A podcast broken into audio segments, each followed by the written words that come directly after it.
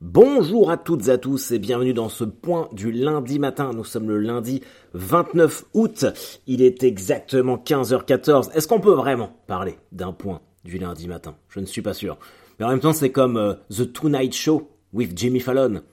comme moi je le regarde et qu'il est 14h, est-ce que c'est vraiment The Tonight Show? Tout est une question de perspective temporelle.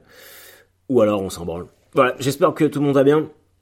Euh, je suis très en retard, en fait, ça se pas que je suis en retard, mais c'est c'est le dernier jour euh, de vacances des enfants. Ils reprennent demain l'école, ce qui sont en privé. Euh, du coup, il y a plein de trucs à faire. Puis même moi, j'ai plein de petits trucs, des trucs chiants, mais des trucs à régler. Je vous en parle même pas parce que c'est c'est vraiment extrêmement peu intéressant, des trucs de de avec l'assurance maladie, machin truc, truc qu'il faut rendre un peu casse-couille à faire. Euh, mais bon voilà.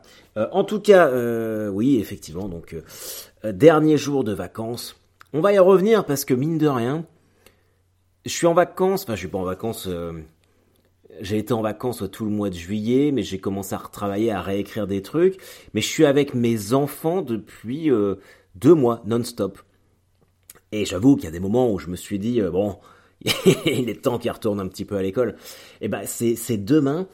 Et vraiment, euh, je suis nostalgique.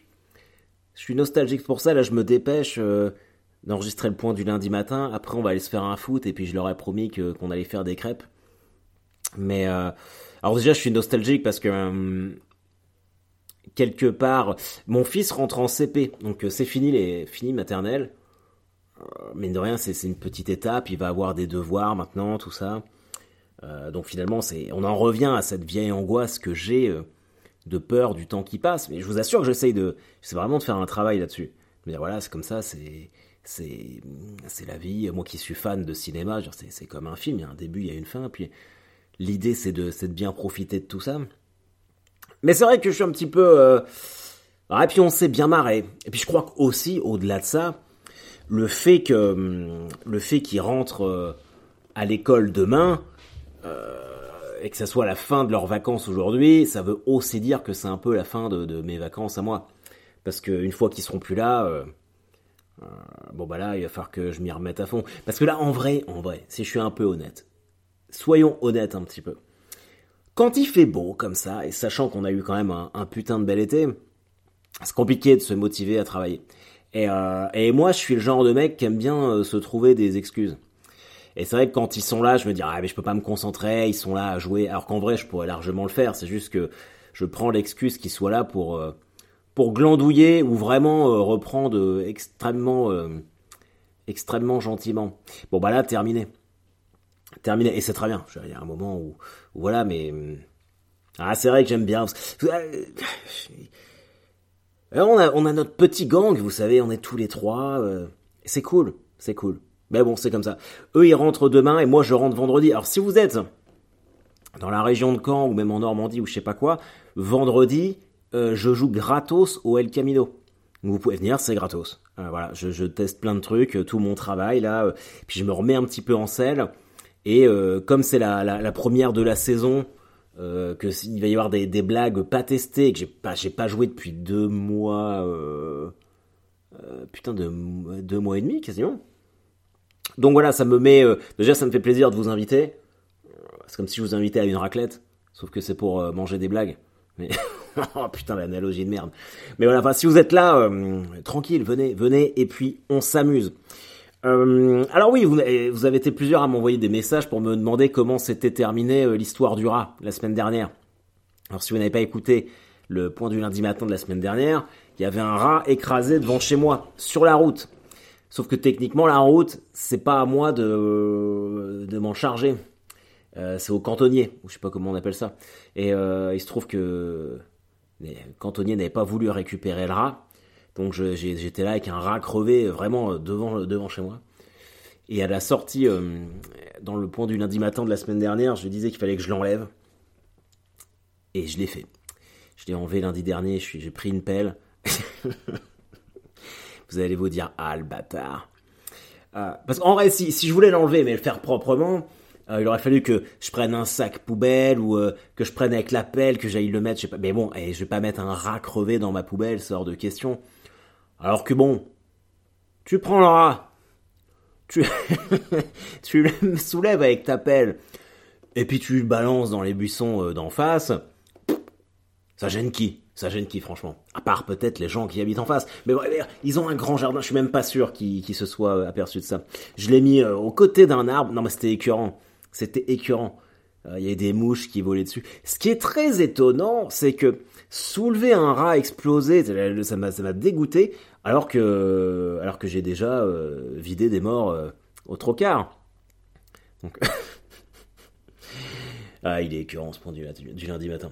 Non, c'est vrai, quand je faisais mon, mon stage de thanatopraxie, euh, bah, le trocard, en fait, c'est un espèce d'aspirateur et tu, tu, perces trois trous sous l'abdomen et tu aspires tout le liquide, euh, le sang, euh, tout ce qu'il y a à l'intérieur du corps humain pour le remplacer par du formol. Ce qui n'est pas euh, très réjouissant, et ben ça me dégoûtait moins que le rat. Ou alors, ou alors, je me suis embourgeoisé. Je me suis embourgeoisé et j'ai perdu tous mes skills liés à la mort. Bon, quoi qu'il en soit, le rat, j'ai réglé ça la semaine dernière, donc merci à vous. Euh, de vous être euh, inquiété de ça. Oh putain, si, il y a un truc que j'ai oublié de vous raconter. Parce que euh, parce que c'est pas sûr du tout. si vous êtes si vous êtes des, des, auditeurs, des maboules fidèles, au point du lundi matin, vous êtes au courant que j'ai un problème avec ma Chevrolet depuis des années. Problème de master vac. Un soufflet au frein, enfin lié au frein, machin truc, c'est très compliqué. Et ici, c'est impossible à trouver. J'ai déjà dit plein de fois, Chevrolet ne n'importe plus de pièces en Europe, donc euh, donc c'est mort, je peux pas la réparer. Sauf que quand j'étais aux États-Unis, je vois plein de concessions Chevrolet partout. Et puis, euh, mais moi dans ma tête, je me disais bah moi j'ai une Chevrolet modèle euh, européen, donc on va pas la voir ici. Et je vois ma bagnole partout. Il y en avait plein qui l'avaient. Et je m'approche, à un moment, je suis sur le parking d'un parc aquatique, c'est exactement la, même que la mienne même couleur, même intérieur, machin truc, sauf que le nom, c'est pas le même. Moi, c'est une Aveo, c'est une Chevrolet Aveo, et là-bas, elle s'appelle la Chevrolet Sonic. Mais je suis pas surpris parce que par exemple la, la Mega Drive, la, Sega Mega Drive, elle s'appelle Mega Drive en Europe et là-bas c'est la Neo Genesis. Donc je sais pas pourquoi ils changent de nom comme ça. Et je me dis putain mais je peux peut-être trouver la pièce qui me manque euh, là-bas. Donc je j'appelle une concession Chevrolet, je leur explique. Euh, les mecs ils me disent bah normalement euh, ça devrait le faire, mais euh, on peut pas vous garantir que le modèle européen sera sera complètement pareil, même si ça devrait le faire. Donc je trouve le Mastervac, ça m'a coûté genre 300 euros, mais en même temps, enfin si je le change pas, hein, ma, voiture elle va, mourir. et le bon truc, c'est que mes beaux-parents viennent en octobre nous voir et les mecs de Chevrolet m'ont dit que si la pièce, elle fonctionne, enfin, si elle s'adaptait pas sur la bagnole, ils me la reprennent et ils me la remboursent. Donc cool, quoi. je me la suis envoyée, euh, je me la suis envoyée par la poste. J'en ai eu pour euh, plus de 100 euros. Donc là, on est, déjà sur du 450 boules d'investi. Sachant qu'il va falloir que, je paye un mec pour, euh, me la monter. donc, donc voilà. Mais on peut peut-être potentiellement solutionner ce problème. Alors putain, si ma Chevrolet refonctionne et qu'elle est réparée, je sais pas ce que je fais, mais je fais un truc. Moi, je vous préviens. Qu'est-ce que je voulais vous raconter d'autre? Euh, Ah, je suis pas concentré, je le sens. Je suis pas concentré, je pense à, tous les trucs que j'ai à finir. Putain, vous avez vu, euh, je saute du coq à l'âne, vous avez vu l'affaire euh, Paul Pogba? Putain, je sens qu'on va se régaler avec cette histoire de Cassos. Vous connaissez, tout le monde connaît Pogba, joueur de l'équipe de France. Alors moi, c'est un joueur que j'ai jamais aimé. Euh, je trouve surcoté de ouf. Euh, c'est vraiment... Euh, je, je, n'aime pas ce joueur. Alors que si je prends par exemple mon N'Golo Kanté, mon joueur du Stade Malherbe, un grand milieu de terrain, ratisseur. S'il faut garder quelqu'un, moi je, garde N'Golo. Mais Pogba, c'est un tocard. Puis surtout, il se la raconte. Enfin bref, peu importe. Et bah il y a, y a, son frère, ce qui c'est une fratrie de, de trois frères qui sont, ils sont tous footballeurs. Et il a fait une vidéo euh, sur TikTok en disant qu'il allait faire des déclarations sur Pogba, machin truc, euh, et sur Mbappé.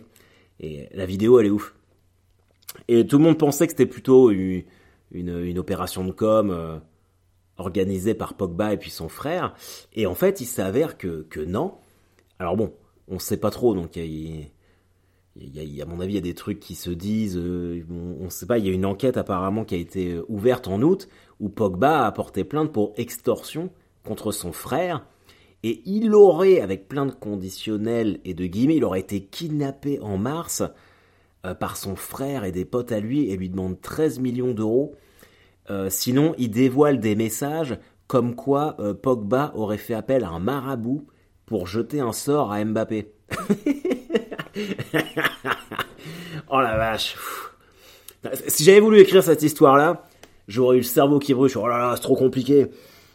Et apparemment, alors je sais pas si s'il y a des fans de foot, je sais que la plupart d'entre vous, vous n'aimez pas le foot. Mais euh, moi, j'écoute euh, l'After Foot RMC. C'est le, le deuxième podcast euh, le plus écouté en France. Et le mec qui présente, Daniel Riolo, il a dit qu'apparemment, c'est lui qui dit, hein, c'est pas moi. Il dit que c'est vrai que Pogba aurait, aurait essayé de, de marabouter Mbappé. C'est. c'est ouf. C'est ouf. Bah, moi, je, moi, je trouve ça dingue. Je, trouve qu'on est. Ah, c'est une bonne petite histoire de, de malade à deux mois, deux trois mois de la Coupe du Monde. C'est bien, c'est bon signe. Donc voilà, il n'y a rien, de, y a rien de, vraiment très particulier, mais je lisais ça ce matin et ça me faisait marrer. Je me suis dit tiens, je vais en parler. Euh, bon après, il n'y a pas, a pas encore assez d'éléments pour euh, pour dire si c'est vrai ou pas et puis qu'on puisse vraiment tirer des conclusions. Euh, mais c'est c'est quand même ouf. C'est quand même ouf. D'ailleurs, en parlant de foot, vous aurez noté qu'il y a une équipe en tête du championnat de Ligue 2 en France.